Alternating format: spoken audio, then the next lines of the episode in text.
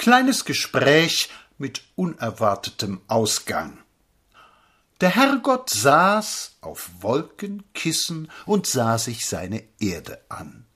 Was braust herauf? Sieh da, das ist ein Aeroplan.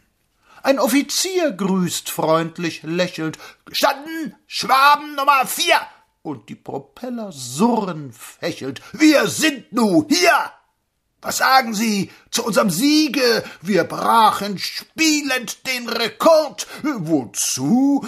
Wir brauchen das zum Kriege. Zum Krieg? Zum Mord? Erlauben Sie, Sie sind zu schwächlich. Und wer gab euch das viele Geld? Das Volk, das Volk war es hauptsächlich, vom Rhein zum Belt. Das Volk? Hat es so krummen Nacken? Ist denn bei euch das Volk so dumm? Hier lachte Gott aus vollen Backen, man kippte um.